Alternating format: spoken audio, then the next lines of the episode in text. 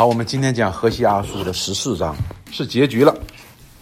那么我们看了《何西阿书》整卷书呢，我们都看到了神呢是在责备以色列人，一一的来阐明了以色列人他们是如何的离弃耶和华神，他们离弃耶和华神又是如何的转向那些偶像，他们的心态又是怎么样？他们到底是做了什么？那么神呢，在一一的来讲述、列举他们所犯的罪的时候呢，也讲到了神的管教马上就要来临，而且这个管教呢是非常严厉的，是不可避免的。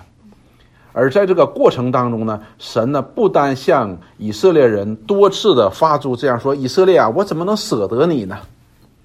表达这种无奈，就好像我们做父母的管教儿女的时候，实际上是一种无奈一样，也表达这种爱，而且呢，也不断的在给以色列人有这样的盼望。呼召他们悔改。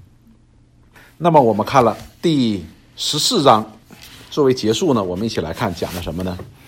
因为前面讲的是神严厉的管教，非常严厉的管教。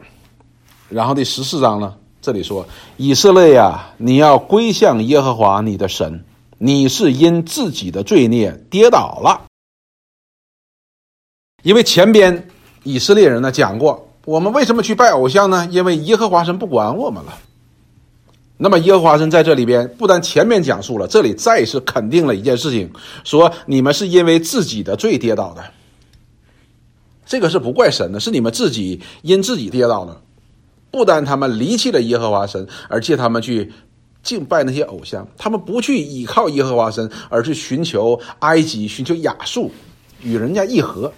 是因为这些事情你们跌倒的，是你们自己的罪。然后呢，这里说你要归向耶和华你的神。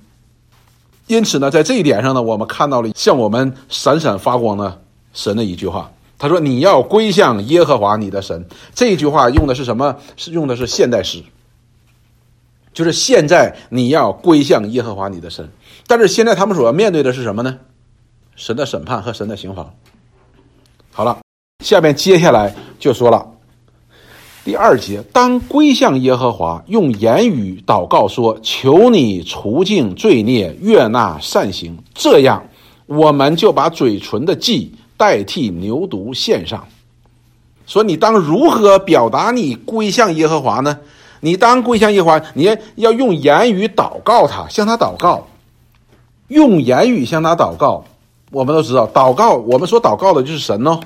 也就是说，以色列人要归回以色列的神，向他们神的祷告，而不是向那些偶像祷告，也不是向那些他所倚靠的亚述人或者是埃及人向他们讲话。不用，你要向神把你的事情要向神说。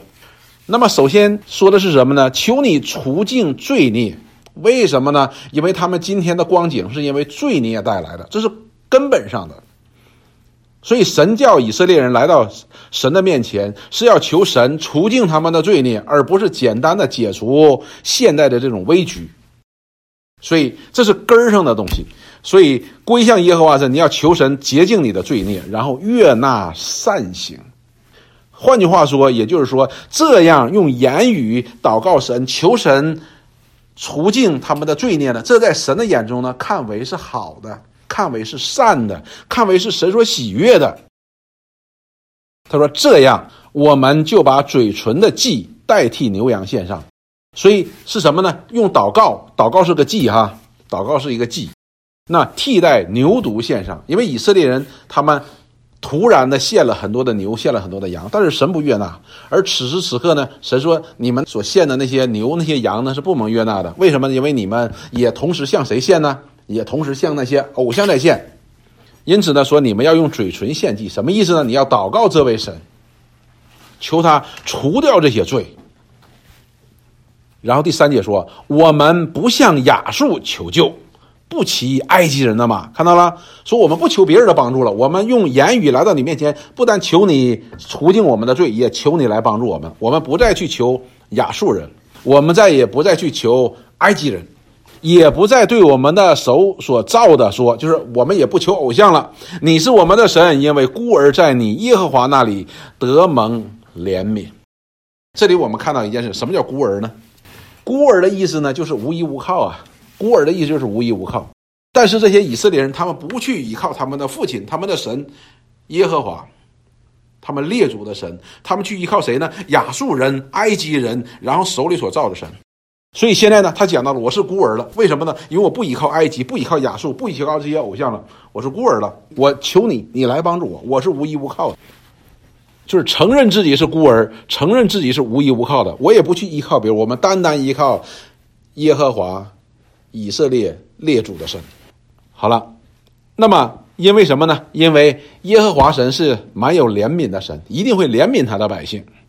第四节马上就说了，如果以色列人如此做的话，第四节说：“我必医治他们被盗的病。”神说：“我就要怜悯你。”我要把你这个病治好，这个病是什么病呢？被盗的病，就是前面说，你如果用言语祷告神，说求神除尽罪孽，耶和华神说，我就医治你，我就除尽你这个罪，罪孽就是这个意思。然后下边说，甘心爱他们，爱谁呢？爱这些以色列人，因为我的怒气向他们转消。因为以色列人回转，神向他们怒气就转消，他们求神赦免，神就会赦免他们。这里用的词很特殊的，他说：“我必医治他们。”第五节说：“我必向以色列如甘露，也必如百合花开放，如黎巴嫩的树木扎根。”所以这里讲到说，那他马上当以色列人向他回转的时候。神不单他的怒气向他们转消，医治他们被盗的病，除尽他们的罪孽，而且向以色列如甘露。什么叫甘露呢？你知道这个，当春天的时候，当这个草啊、树啊发出生机的时候，你知道从天那下降下来的露水啊是很重要、很重要的，是可以滋润他们的。然后呢，说这里用的是甘露啊，甜的露啊，所以我们。有一个饮料呢，很好喝的，叫什么？叫 Honey Dew 哈，啊，叫甘露哇！我喝的是挺好喝的，不过容易三高哈。然后呢，他说他必如百合花开放。谁必如百合花开放呢？以色列人有着甘露了，像百合花开放。哎呀，你知道百合花在以色列那地那时候是很很多的，漫山遍野的，有点像我们这个 Dandelion，就是蒲公英一样。一成片是非常非常漂亮的。这里就讲到了以色列人怎么样会重新焕发生机，然后呢，讲到说，如黎巴嫩的树木扎根。当讲到黎巴嫩的树木的时候，特别是讲到那个香柏树的时候呢，那是最好的上好的木材，香柏树，黎巴嫩的香柏树。所以呢，当大卫要给神建造圣殿的时候，对不对？神说：“大卫不用你建造圣殿，我要你儿子来建造。”因此，大卫就为他儿子预备这些木料的时候，就是用的黎巴嫩的香柏树，那是上好的木材。也就讲到说，以色列人呢，他们不但会重新焕发这样的焕发这样的美丽，焕发这样的生气，而且呢，他们还会扎根。扎根呢，扎根的意思就是他们可以更加的强壮。它的枝条必延长，枝条延长啊，就说明它会生长。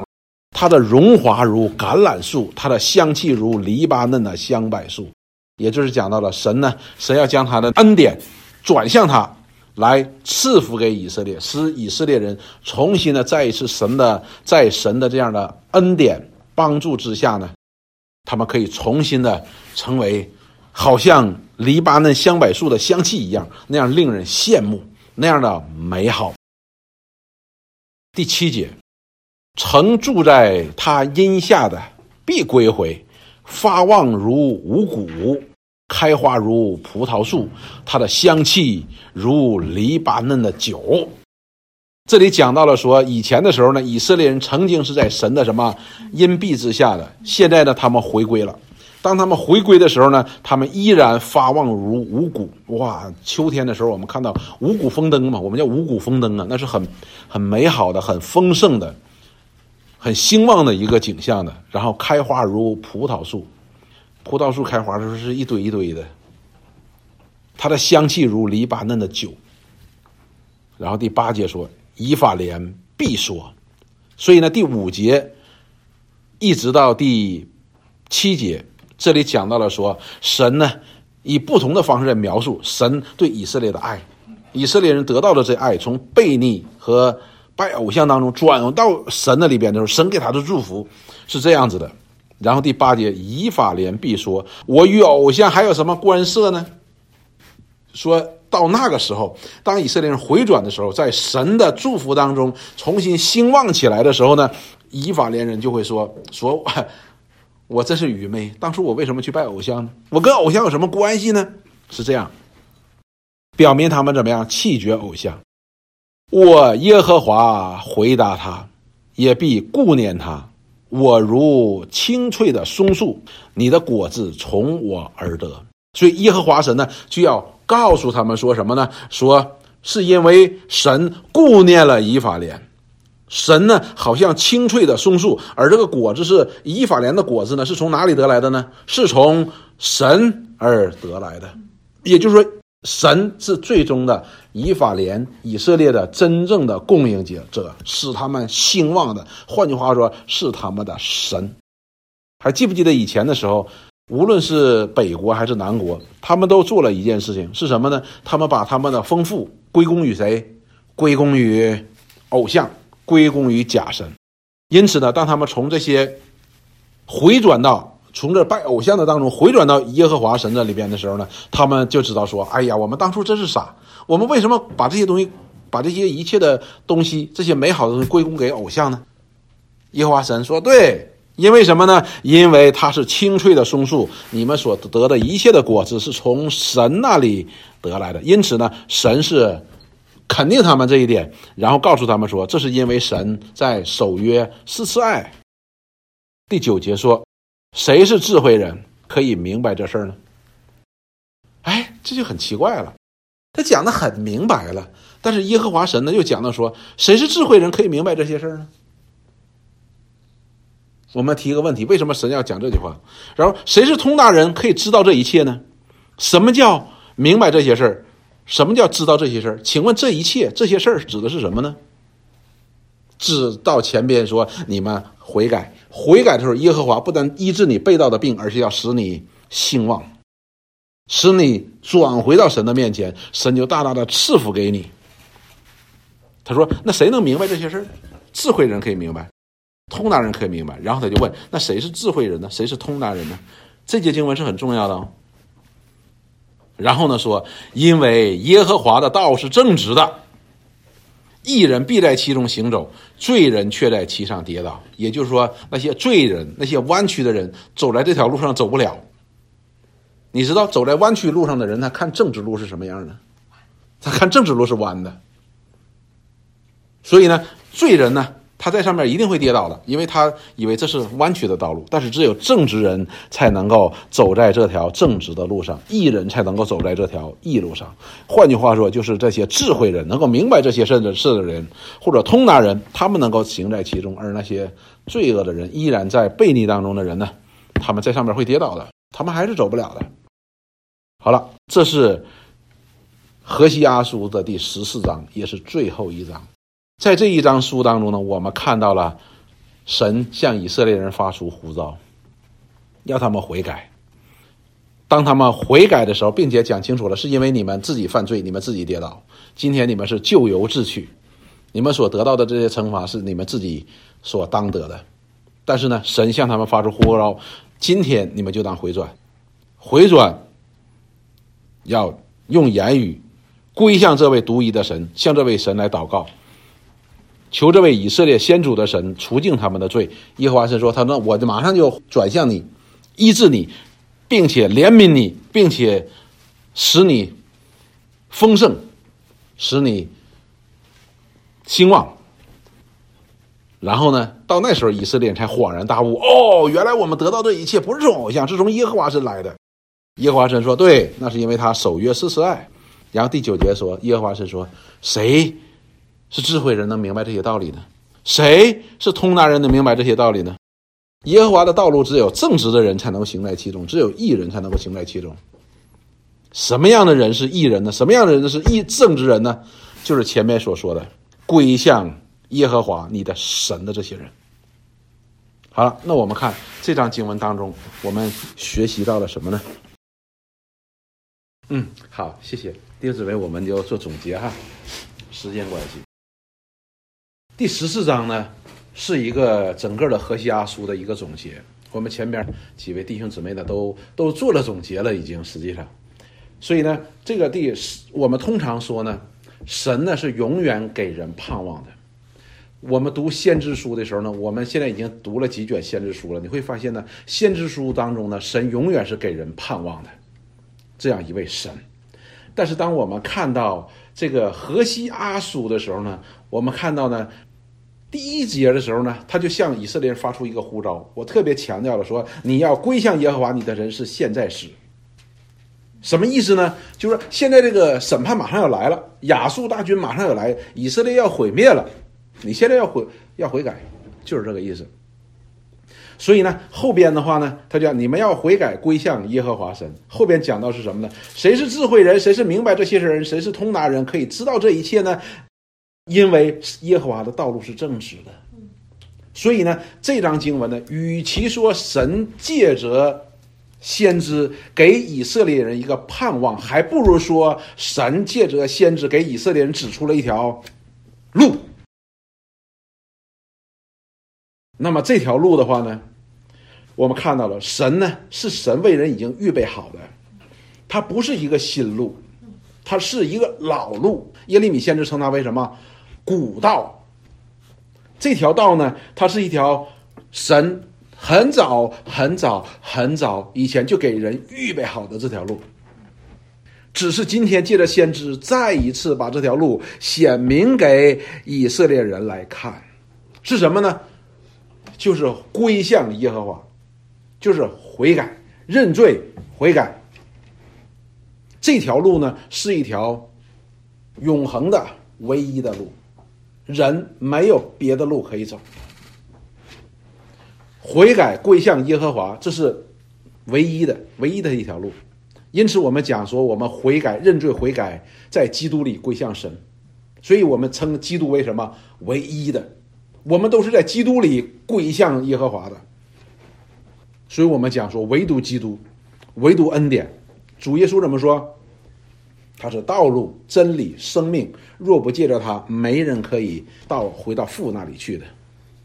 所以呢，耶和华神借着先知呢，再一次把这条路陈明在以色列人面前。没有别的路，这是唯一的道路。在这一点上，谁认识的最清楚呢？大卫。我们读大卫的诗篇的时候，我们读诗篇第一卷书的时候呢，那里边大部分都是大卫的诗篇。大卫的诗篇如永远遇到事情的时候，他做一件事情什么？我要投靠耶和华的翅膀荫下。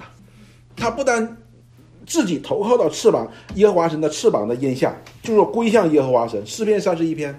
那里边也讲到什么？他也呼召以色列神的圣民呐，你们也当归向耶和华，投靠在他的翅膀底下，他就会保护你，他就会带领你，他就会医治你。所以这是一条唯一的路。所以我们看见何西阿书的最后，神不但借着先知把这条路再一次陈明在以色列人的面前。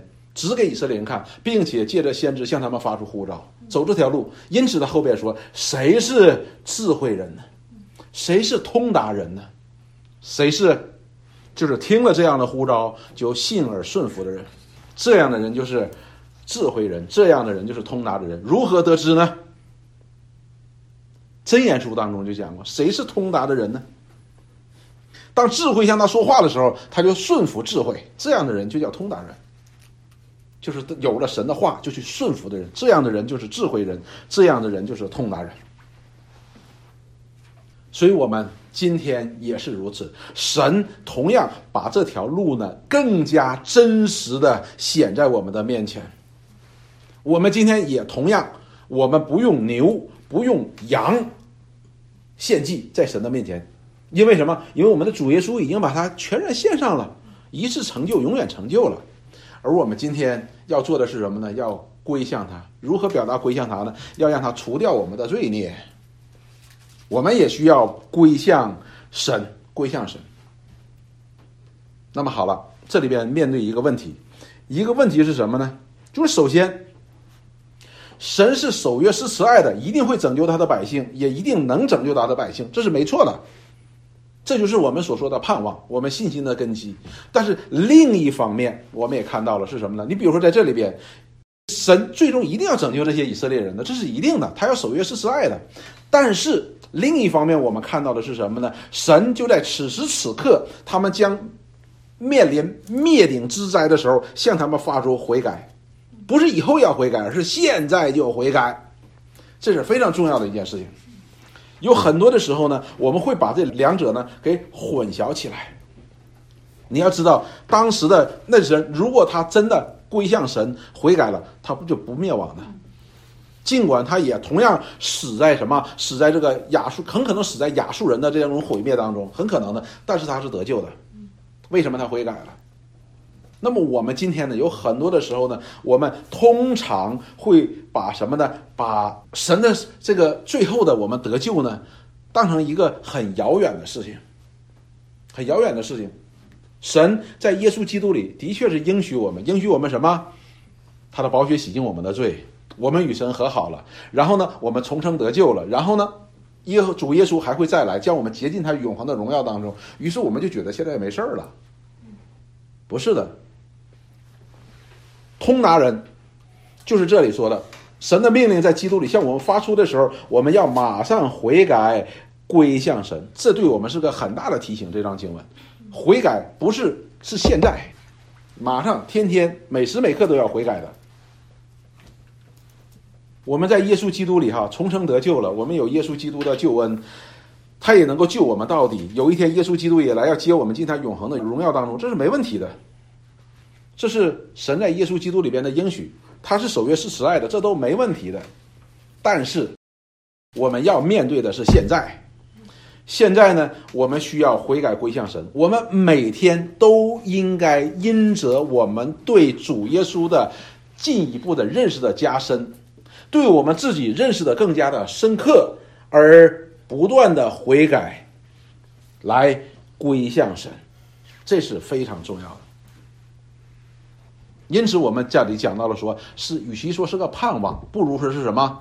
是一条路。我们现在就要走，我们现在就要做通达人，现在就要做正直人。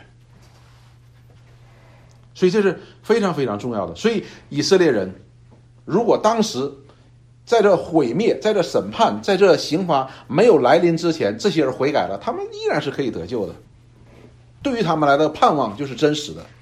但是呢，如果那些人凭空的想我们是神的百姓，我们我主是亚伯拉罕，像那些法利赛人一样，我的父亲是亚伯拉罕，我的主是亚伯拉罕，我是自由的。你看那殿，你看那殿啊，这些人呢，他们不肯悔改呢，那一切的盼望对他来说是假的。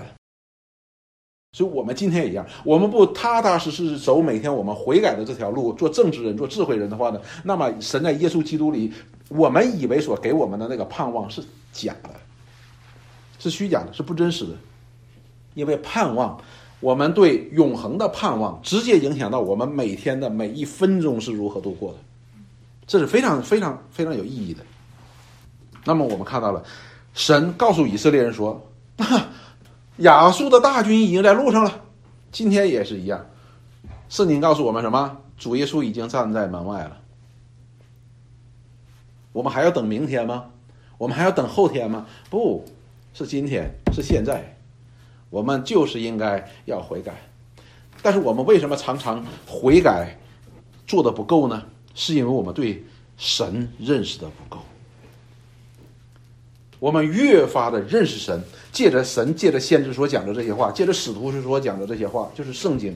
我们越借着这些话，就是神所启示给我们的，所显明给我们的。我们越认识他的时候呢，我们才能够越认识自己。我们越认识神的圣洁，我们才能够越认识我们自己的污秽。我们越认识神的公义，我们才能够认识到我们的不义。我们认识到神的慈爱，我们才知道我们是忘恩负义。这是相对的。所以说，我们觉得说没有悔改的呢，一方面表明我们对神的认识已经停止了；另一方面呢，我们对自己的认识已经结束了，没有了。我没有什么需要要悔改的了，不是我们没有什么需要要悔改了，而是我们没有拿起这镜子来照我们自己。当我们拿起神的话语，就好像一面镜子一样，那个镜子是绝对纯净的、绝对真实的，能够照亮我们心灵深处那最为隐秘、不为人知道的每一个心思意念。但是这个呢，别人谁也看不见的，只有神的话、神的真光才能够照明的。所以，我们千万不要在认识神的上边闲懒不结果子。因此，你看，神说天天都差派他的仆人、先知向他们讲话，就跟我们今天读经是一样的。如果我们天天拿起圣经去读的话，就是神在借着先知向我们讲话。比如说今天晚上，此时此刻，先知何西阿在向我们讲话，在向你、向我讲话。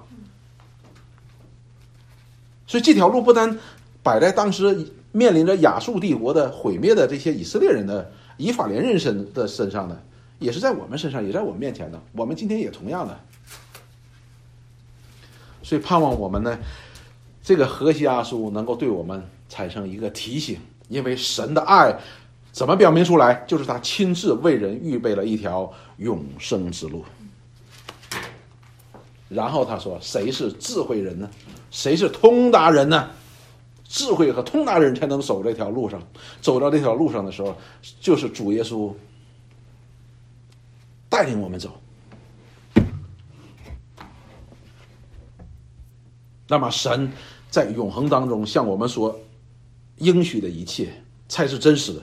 否则呢，如果我们是这个罪人跌倒，你会跌倒的，走不上去的。这是我们今天所要学的，这也是何西阿书所所要告诉我们的，就是神的审判和神的刑罚来临的时候，他为他的百姓预备了一条出路。神就如此来表达，他是守约的；如此表达，他是施慈爱的。这是第一个我们要学的，这是最主要的。那么，我们第二个问题我们要解决的问题是什么呢？就是你会看到呢，当这些人归向耶和华神的时候，他的关注点是什么？是罪。他不是关注说：“哎呀，亚述帝国要来了，哎呀，巴比伦人要来了。”那是什么？那是罪的结果。所以我们必须要看到。根源的东西到底是什么？使我们与神分离的是什么？使我们与神隔绝的是什么？是因为什么？是因为罪。那么我们与神之间的关系能够和好的呢？罪必须被处理。这是我们今天基督徒所要面对的。我们几乎面对的所有的问题都是与罪有关的。我们与人相处，我们与事相处，发生问题都是与我们里边的罪是相关的。所以我们要处理的是什么？是要处理我们里边的罪。举个简单的例子，就是我们今天上午查的《创世纪》的第三十二章。雅各要从他的舅舅拉班家里，奉着神的旨意要回到他父亲那片地的时候，那片地是神赐给他的，他要回去。但是呢，在他这条道路上有一个跨越不过去的拦阻，是什么呢？他的哥哥。以扫，因为他以前欺欺骗了他的哥哥，骗取了这样的祝福，所以他哥哥当时说：“哎，我要杀了你。”所以雅各呢，回去的时候就心惊胆战：“哎呀，我要杀了他，要杀我怎么办？”因为他要回去继承他爸爸这个财产那片地，那么他哥哥呢也觊觎这片地，因此他要回去继承他父亲的这个祝福的时候呢，他必须要面对他哥哥，但是他他怕他哥哥杀他，他哥哥怎么样？带着四百人。来了，雅各怎么办呢？雅各所要面对的问题是什么呢？我哥哥别杀我，啊，我哥哥别杀我。因此他就想出了办法，做什么呢事情呢？牛啊、羊啊、驴啊、骆驼啊，一批一批，总共九批呀，很多的东西，然后送给他哥哥。他的目的是什么呢？要把他的气消去。把他的呃这个这个怒气消去，然后这个问题就解决了。这是什么呢？雅各的目的是要面对他哥哥的怒气，但是神最终让他面对的是什么呢？是他自己，他自己里边的罪。雅各以为说啊，你这个愤怒靠我的礼物平息了就好了，但是问题在哪里呢？在于他自己犯的罪，他是为什么得罪他哥哥？因为犯的罪，因此雅各这时候呢，他所要面对的问题当然是以扫，但是呢，最重要的根源性的是什么呢？是要面对他自己的罪。因此呢，我们上午就讲到了，他给以少献礼物，对不对呢？对。但是呢，这不是根源性的，因为你不是靠着牛和羊来平息他的愤怒，而是你需要去认罪悔改，面对自己曾经犯的罪和今天的后果。如此去面对的时候，然后你的羊、你的牛、你的骆驼、你的驴才有效果。当如此面对自己罪的时候，怎么样？你后边三十三章就看到了，神就替他平息了以扫的愤怒。所以弟兄姊妹，我们一定要回到这个根源性的问题的上边，我们都要面对我们自己，面对我们里边的罪的，就好像以色列人一样。他们是如何回转向耶和华呢？他面对自己的罪，只有面对我们里边的罪，这种认罪呢，我们的主耶稣基督怎么样才能替我们平息神的愤怒？这不是简单一个礼物的问题。如果简单的一个礼物的问题，那就到什么里边了？到了律法主义里边。所以盼望弟兄姊妹，我们能够每一天我们都悔改。悔改是什么意思呢？就是面对神，面对自己。来不断的校正自己，归正自己，借着神的真光来怎么样？不断的教训、督责，使我们归正，教导我们学艺，使我们能够不断的走在这条耶和华神的路上。那么我们何西阿书呢？我们就讲完了。讲完了呢，我们看到了呢，神不单有责备，不单有愤怒。不单有盼望，不单有安慰，他更是非常实在的给以色列人指出了一条路。这条路呢，不是一条新路，这是一条古路，这是神为人预备的唯一的一条路，就是悔改归向耶和华。那么我们今天也是借着悔改，在基督里边，我们归回耶和华神的。我们每天都要过一个悔改的生活，这是一个永恒不变的道路。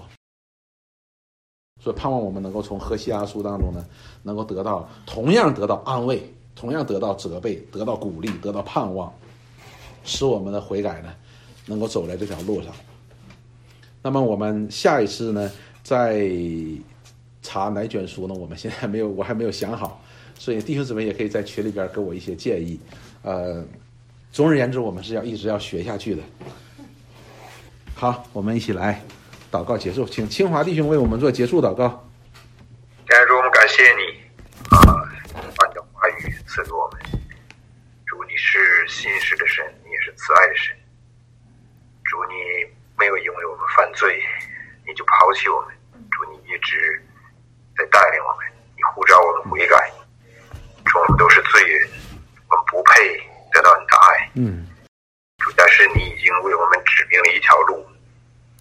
就是认罪悔改，信靠主耶稣基督，嗯，指明了我们这唯一的路，嗯，我们感谢你，主求你借你的话语，每天能够呼召我们来到你的面前，嗯，能够认识我们的罪，嗯，我向你悔改，嗯，我们能成为你的儿女，嗯，我们感谢你，嗯，求你也借着你儿子主耶稣基督的宝血，天天把我们洗净，嗯。主要我们能够转离罪恶，我们能够向我们主耶稣基督，嗯，每天我们能够认识你，认识你更深，嗯，我们就能够爱你，嗯，主我们，你说过我们不能有两个主，嗯，我们或者爱世界，或者爱你，嗯，我们愿意来爱你，嗯，来悔改，嗯，转向你，阿门。求你今每天就这样带领我们，要走在你的一路上。是，也要我们在我们剩下不多的日子里，祝我们能够来认识你。嗯，我们能够靠着你，主耶稣基督，我们得救。嗯，我们也在不久的日子，我们可以和你在天国，我们一起享受与你的同在。是，感谢主，嗯，主请你一直保守我们，祝福我们每一位，感谢主，主耶稣基督的名，阿门。好，谢谢弟兄姊妹，晚安。